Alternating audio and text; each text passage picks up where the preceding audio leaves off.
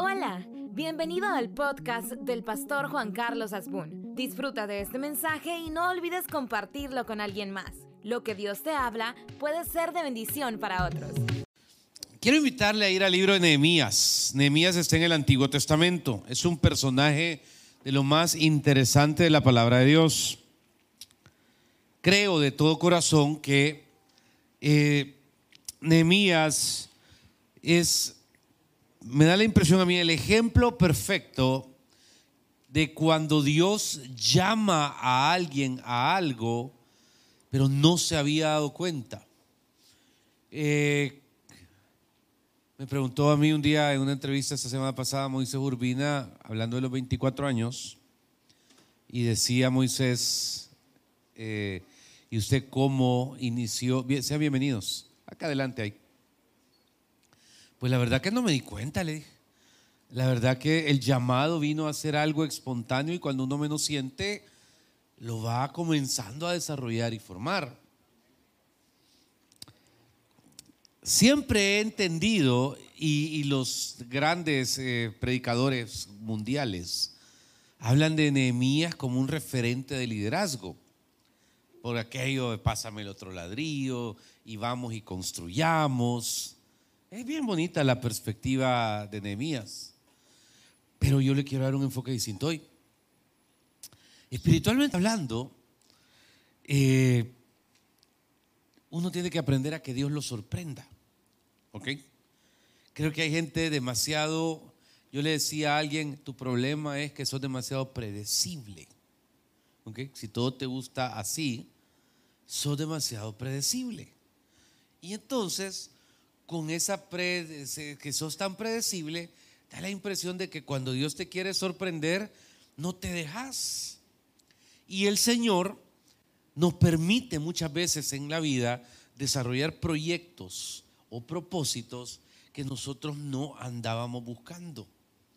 En serio, es como que nos cambia de carretera, nos cambia de ecuación.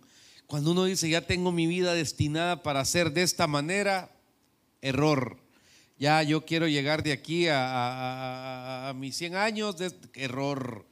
Es como que Dios de repente dice, ah, de veras, no, sí, este tipo de vida es la que estoy diciendo. Entonces, clic, clic, y le comienza a dar un giro. Y cuando menos siente, aquello que hace tres días para vos era tu ruta y tu destino, se vuelve cambio de planes. Y esa frase la ocupo con Dios seguido, cambio de planes, Señor, cambio de planes, Señor, porque es bien común. Nemías le ubico era de origen hebreo, pero no vivía en Jerusalén. Nemías vivía en Susa, la capital del imperio.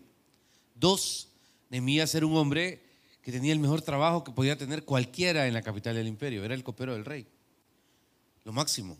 Ser copero del rey, aparte de, estar a la par del hombre, siempre, siempre, sin tener la responsabilidad de él.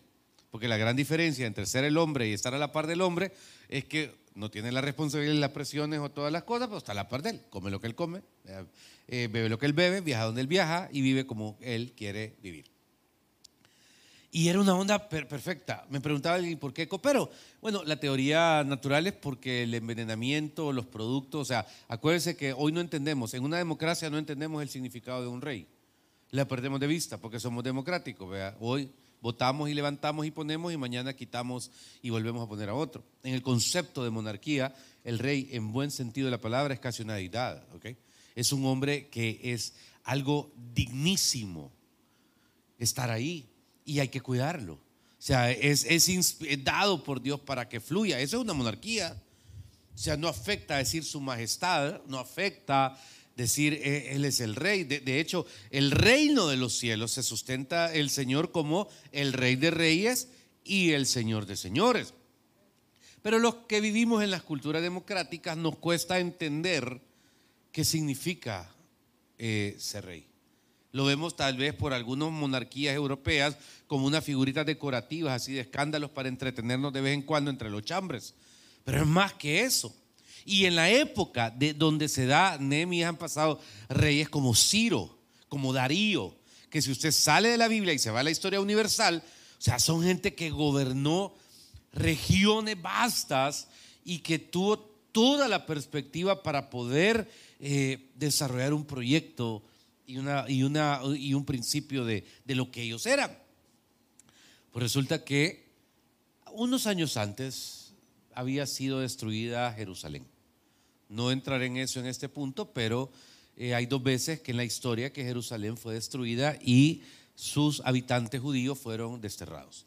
La primera es con Babilonia, cuando hay un destierro y todo el mundo eh, llega, llevan a su rey, al, rey de Israel esclavo y toda la historia. La segunda es después de Cristo, en el año setenta y tantos, donde el imperio romano decide destruir el templo y se acaba Jerusalén y prohíbe que judíos habiten en lo que conocemos como la Jerusalén actual, hasta, hasta hace poco. Pero en el caso de Nehemías, él no nació en Jerusalén, nació en el exilio, tenía parientes y vivía a una distancia lejos. Susa no quedaba a, a la cuadra de Jerusalén. Y en los planes de este hombre, le juro, no estaba en absoluto pensar en Jerusalén ni renunciar a su manera de vivir y su manera de pensar. Esto quiero que usted lo tenga como una introducción al tema. Porque uno tiene que aprender que el, más impredecible es Dios. Desde la perspectiva, cuando, desde que te dice, tus caminos no son mis caminos y tus mandamientos no son tus mandamientos, ya me frego. ¿Por dónde es, Señor? Jehová da, Jehová quita, es el nombre de Jehová bendito ya me, ya me, ya, ya, ya me, ya me dio. Y cuando, cuando encuentro a este personaje digno de análisis, un día determinado el hombre está haciendo lo que todos los días hace. Y le llegan las noticias de que ha llegado un hermano de él que había ido de vacaciones. Hay mucha gente que vive fuera del Salvador, que es salvadoreña. No sé si a usted le pasa, pero yo tengo el fenómeno con algunos parientes que saben más del Salvador viviendo fuera del Salvador que nosotros aquí. No me lo pregunte. Me habla un mi tío que vive en Oregon y es, mira, y fíjate que tal cosa, y es cierto que pasa tal cosa. Y mira, y yo digo, ¿cómo sabe? O sea, ¿cómo, ¿cómo o sea, está tan pendiente? Yo no veo noticias, yo me tomo ayuno de noticias, hermano, me tomo ayuno de redes, eh, me explico, y, créame que me desintoxica totalmente, me siento libre y limpio de decir, tengo cinco días sin ver una bendita red social. ¿Por qué? Porque me siento purificado. Pero por ministerio, por chambre, por intereses así extraños, siempre me termino metiendo. Pero a donde aterrizo es que me sorprende pero, pero, pero en la diáspora salvadoreña hay una peculiaridad y un saludo a todos. Ustedes aman este país, están pendientes de este país y, valoro y agradezco siempre que estén orando y pendientes de nosotros. Pero en el caso de Nehemías, hermano, él no tenía mayor vínculo. Pero ese vínculo se da cuando dice el año, veramos Nehemías 1.1, palabras de Nehemías, hijo de Acalías, Aconteció en el mes de Quisleu, en el año 20, estando ya en Susa, yo en Susa, capital del reino, que vino Anani, uno de mis hermanos, con algunos varones de Judá, y les pregunté por los judíos que habían escapado, que habían quedado de la cautividad y por Jerusalén. Preguntas interesantes, ¿por qué dice los judíos que habían escapado? Porque cuando Babilonia arrasó eh, eh, Jerusalén, obligó que todos los judíos fueran enviados, llevados a las capitales o a otros lugares del reino como esclavos. Algunos, depende de su nivel de cultura, de acervo, etcétera, tenían distintos tratos, no de esclavos. Pero era bonito, o sea, y, se, se fueron. Pero algunos, en la huida, en la captura, se fugaron y quedaron viviendo allá cerca de Jerusalén. Entonces había un grupo de personas que se mantenía allá. Y estos habían ido y la pregunta era bien social, ¿qué tal San Salvador? ¿Qué tal El Salvador? ¿Qué tal el cantón? ¿Qué tal el municipio? ¿Cómo está? Eso era todo. Peligroso es muchas veces darnos cuenta de que Dios nos tiene sorpresas. Porque cuando el hombre le da esa pregunta, que me parece más social y cortés, lo que sucede a continuación va a revolucionar totalmente no solo la vida de Nehemías, sino que la vida de todo y absolutamente todo lo que tiene que ver con las promesas de Dios. Muchas veces somos portadores de las promesas de Dios y no nos damos cuenta. Es más, creo que muchos de nosotros se cumplen promesas para otros. Se deberían de cumplir promesas para otros. Porque nosotros somos portadores de su gloria, portadores de su presencia. Y luego que se da esa sencilla pregunta, a mí me encanta el razonamiento de la respuesta. Le dice el versículo 3, y me dijeron, el remanente, los que quedaron de la cautividad, ahí en la provincia, están en gran mal y afrenta. Y el muro de Jerusalén derribado y sus puertas quemadas a fuego. Son varias cosas. Primero, están en gran mal. Segundo, todo el mundo los ve como eh, de menos. Eso quiere decir afrenta. Están en afrenta. No hay muro en la ciudad y todas sus puertas están quemadas. Hasta aquí el sentido de Nehemías de compadecerse me parece normal, porque todos nos compadecemos con el dolor ajeno. Pero el compadecerse es nada más sentir lástima o sentir, ay, pobrecitos, ay, no vaya a ser, ay, ahí le voy a mandar una canasta básica, ay, voy a ver qué hago. Pero yo te quiero hablar de algo más trascendental en esta hora y es el hecho de que te des cuenta cuántas veces en tu vida Dios, lejos de poner nada más información sobre el sufrimiento de alguien o de algo alrededor tuyo, cuando esa información llega a ti, queda algo en tu corazón, algo en tu vida que te hace ir desarrollando una empatía sobre eso. Amén. Fíjense que en Kemuel es rarísimo. En 24 años y pico es rarísimo que yo le haya dicho no a alguien que quiera desarrollar un ministerio. Creo que nunca. Yo lo dejo. Si prospera es de Dios. Si no era una buena intención. Creo que en dos razones, por cuestiones específicas dije no, en dos. Y me voy a ir a la tumba por esas razones, con esas razones. Pero por en dos veces. Pero en el resto es, es bonito ubicar en el contexto de que, hermano, Dios pone un propósito y de repente hay una empatía. Y esa, y esa empatía hace que uno vaya desarrollando en su interior una formación de interpretación sobre el tema, sobre la causa, sobre el proyecto. Y ayúdame otra vez con tu... ¿O no ti tú? Es que todos los cultos han sonado, no te preocupes. Ya, ya, ya, ya siento que lo quiero. y, entonces, eh, eh, entonces de repente, cuando le dan esa respuesta a Nehemías, pasa lo impensable. Lea por favor conmigo el versículo número 4. Cuando oí estas palabras, me senté y oré e hice duelo por algunos días y ayuné y oré delante del Dios de los cielos. La palabra compromiso es una palabra que muy poco existe ya en el cristiano.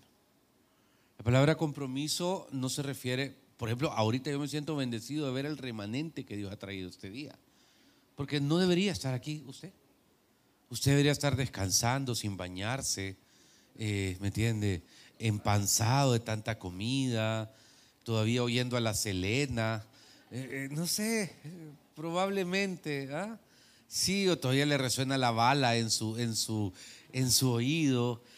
Ahí debería estar. O sea, nadie pudiera juzgar que un 1 de enero usted esté aquí. Sin embargo, le voy a explicar por qué creo que está aquí.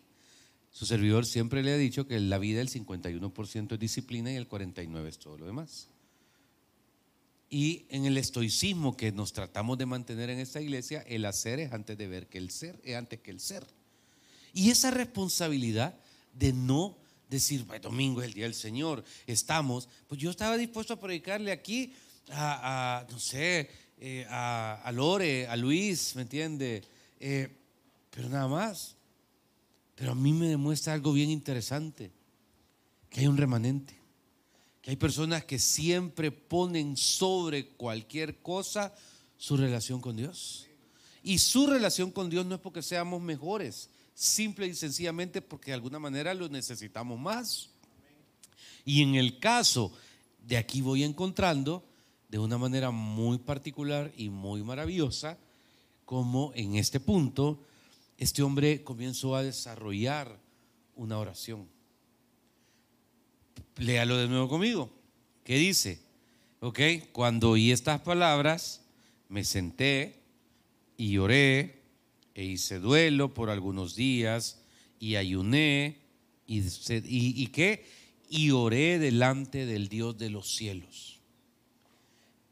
Vivimos con demasiada información en el día a día o demasiado contenido, como dicen ahora, que no hemos terminado de digerir un contenido, ya lo estamos desechando y nuestro cerebro está captando otro. Pero espiritualmente hay que tener un perfil de radar alrededor de ciertas cosas espirituales. Porque si algo llega a tus oídos, si alguna cosa llega a tus ojos, a tu mente, a tu corazón, creo que lo primero es tratar de interpretar el por qué espiritualmente. Tú no sos un receptor de contenido solo por el hecho de serlo. Yo en algunos de ustedes encuentro dones, en otros los conozco más, a otros los conozco menos. Pero cuando yo platico con ustedes tres, cinco minutos, encuentro, wow, esta parte yo no la conocía, esta persona, esta persona tiene esta capacidad, esta persona tiene, eh, tiene eso. Y entonces, aquí es donde creo, hermano, de que Dios permite, lo voy a decir en un sentido con cuidado y con comillas, que nos adueñemos de ciertas situaciones donde Dios nos permite ser uno con ellas. Hay causas alrededor de nuestra vida y esas causas pueden ser permanentes o temporales, pero lo importante es cumplirlas. Lo importante es que si Dios pone en tu corazón que estés cerca de una persona por determinado tiempo, en ese tiempo cumplas su propósito hacia esa persona. En un momento determinado te va a apartar el Señor, pero lo cumpliste. Estamos de un ministerio, de un proyecto. Todo eso es sumamente importante desarrollarlo. Espiritualmente, este hombre no necesitaba hacer nada contrario o a favor de lo que estaba pasando en Jerusalén. ¿Por qué? No lo necesitaba. Vivía lejos, emocionalmente estaba vinculado nada más por algún arraigo ancestral, dependía del rey, o sea, está en el palacio, men. ¿Quién necesita ir a donde hay muros quemados, eh, eh, puertas quemadas, muros acabados? Nadie. Pero espiritualmente pasó algo ahí. Comenzó a haber una conexión. Y aquí es donde uno no puede matar las conexiones la gran pregunta al Señor es, Señor, ¿por qué tengo en mi mente tanto esta persona? ¿Por qué tengo en mi mente esto? Y es donde el mismo Señor te comienza a hablar y a explicar sobre qué quiere que hagas, en qué quiere que avances, porque amanece a las 8 de la mañana y, ¿qué estás pensando en eso? Okay, a las 2 de la tarde de repente estás ahí en tu trabajo y a tu mente viene lo mismo. Y vas manejando y son las 5 de la tarde y cuando menos de ti, ¡pla! aparece lo mismo. Esas, esas señales no hay que dejarlas pasar. No te menosprecies a ti mismo. Y entonces aquí viene lo que este hombre nos da una gran lección. Y cuando ha pasado varios días, dice el versículo 5, y, y, quiero serle bien respetuoso, yo respeto las oraciones de cheros. Para los extranjeros, chero es amigo, pana, brother, eh, cuate o como usted le quiera llamar. Y hay veces yo las escucho y digo, bueno, es que vos sabés, Dios, que yo soy tuchero. ¿Y qué te puedo decir? Soy una desgracia, pero soy tuchero y te quiero y me querés. Ese tipo de oraciones, o sea, no van conmigo porque tal vez tengo una escuela un poquito más formal. Respétenme, yo lo respeto, ¿ok? Sí, yo, yo soy bolo, drogo, pero vos me querés, Señor, y yo te quiero, y vos sabés que Dios es amor. Entonces, ese tipo de, amén, ese tipo de, de, oraciones, pues en algún momento, pues puede ser. Pero, pero yo siempre he pensado en la oración de honra y de dignidad a Dios. La oración de honra y dignidad a Dios es algo, y un día vamos a predicar sobre distintas oraciones en la Biblia porque todas caben. Solo le estoy diciendo mi estilo. ¿Ok? Y en mi estilo, cuando yo veo la oración que estamos por leer, me parece perfecta. Me parece majestuosa. ¿Por qué? Porque Dios no es michero, es Dios. Amén. porque yo no lo bajo a mi nivel, sino que yo veo mi necesidad a Él en mi nivel y lo veo a Él en el suyo. Y es más fácil así dar honra y gloria y honra. Porque a alguien de tú a tú es bien difícil darle honra y gloria. Estamos. Pero cuando ves a alguien allá arriba, el único merecedor, que quede claro, de toda honra y toda gloria, es Él. Y entonces, este hombre que ya no se puede sacar de encima Jerusalén, que me imagino que ve las puertas quemadas, que ve los muros cuando sueña, que ve a la gente aguantando que le insulten por el hecho de ser judía, etcétera, etcétera. Después de ayunar, de orar y varias cosas, dice el versículo 5, la siguiente oración. Te ruego, oh Jehová, Dios de los cielos, fuerte, grande y temible, que guarda el pacto y la misericordia a los que le aman y guardan sus mandamientos. Mire cómo comienza esta oración. Ahí téngamelo. Te ruego. Me encanta esa palabra. Aunque tenemos acceso, gracias a la cruz, al trono de la gracia, de manera libre y amplia, qué palabra más linda. Yo dos veces, el año pasado, cuando en el Hotel Barceló, saludos a la señorita que no, no nos permitió bautizar ahí, le rogué tenía la gente, hemos bautizado ahí 8 o 10 años y un día una ejecutiva que tal vez no estaba muy informada, tomó una decisión y, ya con la gente para bautizar, eh, dijo, no, el hotel no, no les permite, pero lo hemos hecho 10 años. No, pero no, el hotel, la piscina es para huéspedes. Ah, mire, a mí, escúpame, insúlteme enfrente a mí, solo a mí. Pero que lo haga enfrente de la gente de mi congregación mm, me afecta. Yo a la chamaquita le dije, le rogué, no una, dos, tres, once veces, le ruego, permítame bautizarlos. Están listos. Tienen su ropa lista para bautizar. Lo hemos hecho diez años. Señorita, yo le ruego que por favor no permita que esta gente se vaya a su casa sin bautizarse lo han pensado. Le ruego, hay amigos invitados que han traído y nuestros bautizos son de métase y sálgase. Le ruego. Creo que el toro me vio. Dos, tres, cuatro. Y después de 15 veces donde le rogué, 15 señorita, tuve que ir humildemente. Ah, y le dije, yo me puedo meter a la piscina y me valdría, pero soy un hombre sujeto a autoridad y no me voy a meter a bautizar y, no me voy a meter solo por meterme, porque no, no es lo correcto, no es mi manera de ser. Por eso se lo ruego, permítamelo solo esta vez, la última. Me pasó por la cabeza que hemos dado casi un millón de dólares en alquileres. Me pasó por la cabeza llamar a, a la persona que es la... Me pasó por la... No, no hice nada me dediqué a pedir rogar. ¿Qué valió?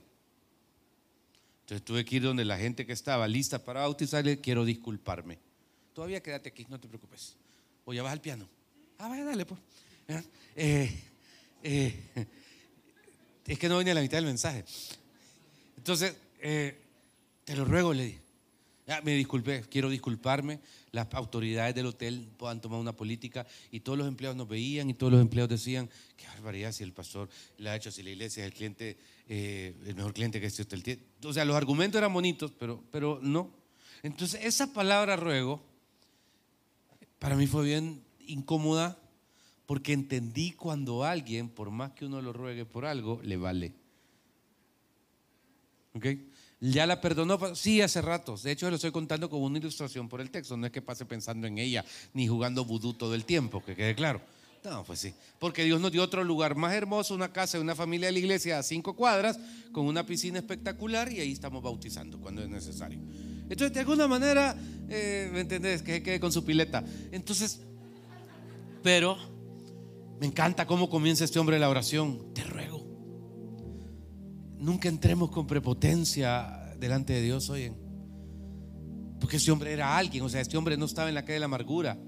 Este hombre era el hombre que estaba a la par del rey. Podía tener un alter ego grande. Pero cuando va delante de Dios dice, te ruego. Y luego comienza una oración donde dice, oh Jehová, Dios de los cielos, fuerte, grande y temible, que guarde el pacto y la misericordia a los que le aman y guardan sus mandamientos. Fíjese que no hay justificación. ¿Por qué está tu pueblo ahí agobiado en Jerusalén? ¿Por qué nos está pasando eso? Hay gente que ha dicho, ¿por qué me odia a Dios, pastor? ¿Por qué Dios me trata mal? ¿Dónde está? No. Que guarda el pacto y la misericordia a los que le aman y guardan sus mandamientos. ¿Para quién es el pacto y la misericordia? Para los que aman.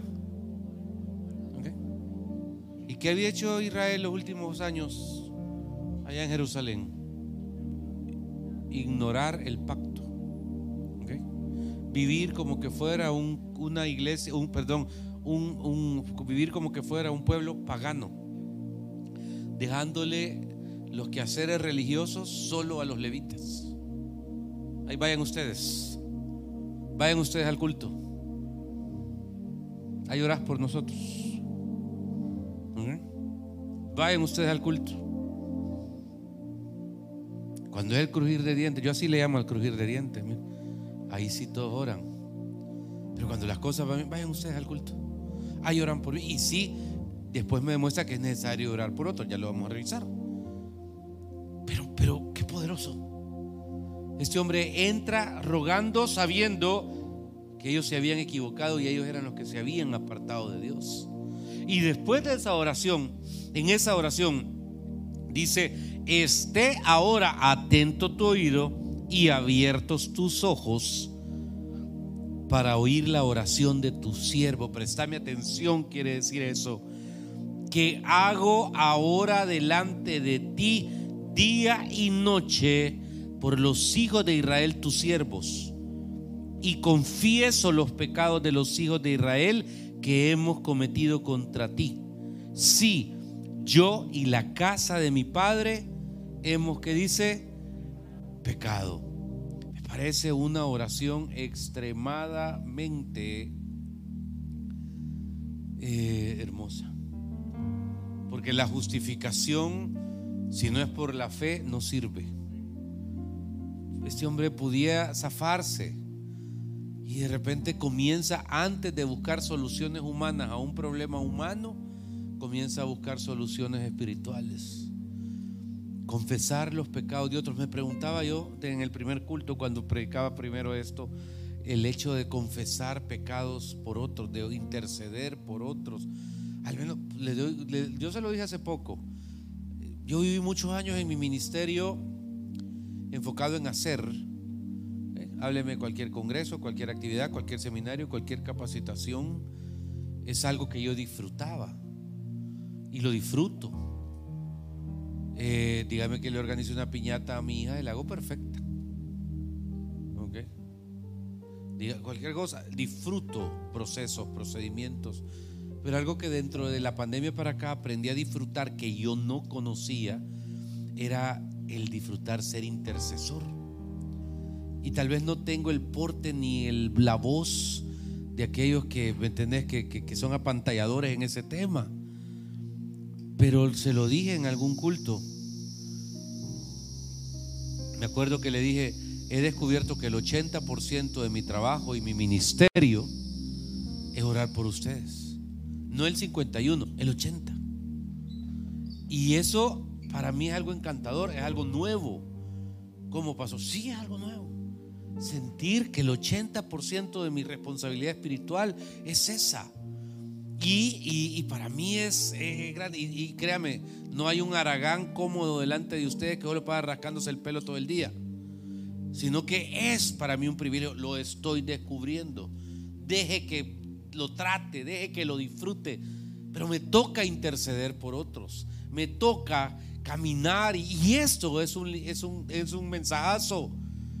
Porque pedir perdón por otros. Bueno, Job lo hacía, ¿no? Job dice que esta ofrenda presentaba por si sus hijos andaban pateando algún cable, no voy a hacer, este no tiene un año en ir al culto, o sea que si ponía un dólar por culto son 100 cultos, aquí hay 100 dólares, Señor, y con esto yo estoy expiando de alguna manera la, la ausencia de mi hijo. Job lo hacía.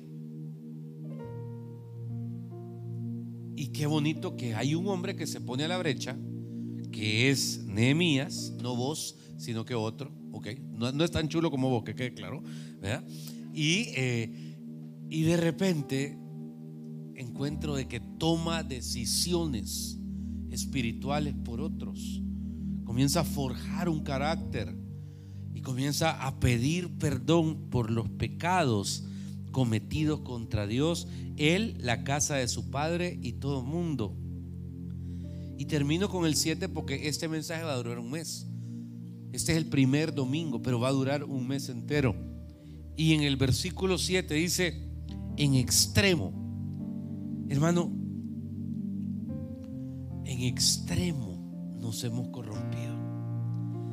No quiero imaginar la palabra extremo lo que significa. Fíjese que, ¿cuántos años tenés? 19, 18. En el primer culto estaba ministrando aquí, decía, Señor, perdona mis infidelidades. Y yo simplemente, ¿qué es? Hay un chamaquito de 18 años de infidelidades. Y aquí hay unos que tienen maestría en ser infieles a Dios. ¿Ok? O sea, aquí unos le dan cátedra de infidelidad a Dios, pero tienen talonarios así de, de infidelidades a Dios. Y decía yo, puchico, un chamaquito de 18 años pidiendo perdón por las infidelidades de todos estos ingratos, viejos, cara dura, eh, como yo. Pero me ministró tanto porque vos no sabías la prédica. ¿Ok? Y dije, qué, hermoso. Y así creo que nos toca. Y creo que este año eh, nos toca en este país, creo, ponernos a la brecha por otros. Eh, pedir perdón por ellos también. Porque nos hemos corrompido en extremo, hermano. El, corazón del hombre está más lejos de Dios que nunca, aunque, aunque hay un remanente maravilloso. Hay gente que persevera, gente que ama a Dios, gente que busca su presencia. Pero nos hemos corrompido en extremo. Y esto, hermano, puede ser difícil de aceptarlo. Y nos, no hemos guardado los mandamientos y estatutos y preceptos que diste a Moisés tu siervo. Hoy iniciamos este viaje con esta enseñanza. Nuestra idea es que oremos y reflexionemos esta semana en la oración inicial de Nehemías, porque ahí adentro estaba pasando algo. Y Dios lo va a llevar a cumplir propósitos alrededor de su vida. Gracias por ser parte de este podcast. Si este mensaje te gustó, lo puedes compartir en tus redes sociales y suscribirte. Dios te bendiga.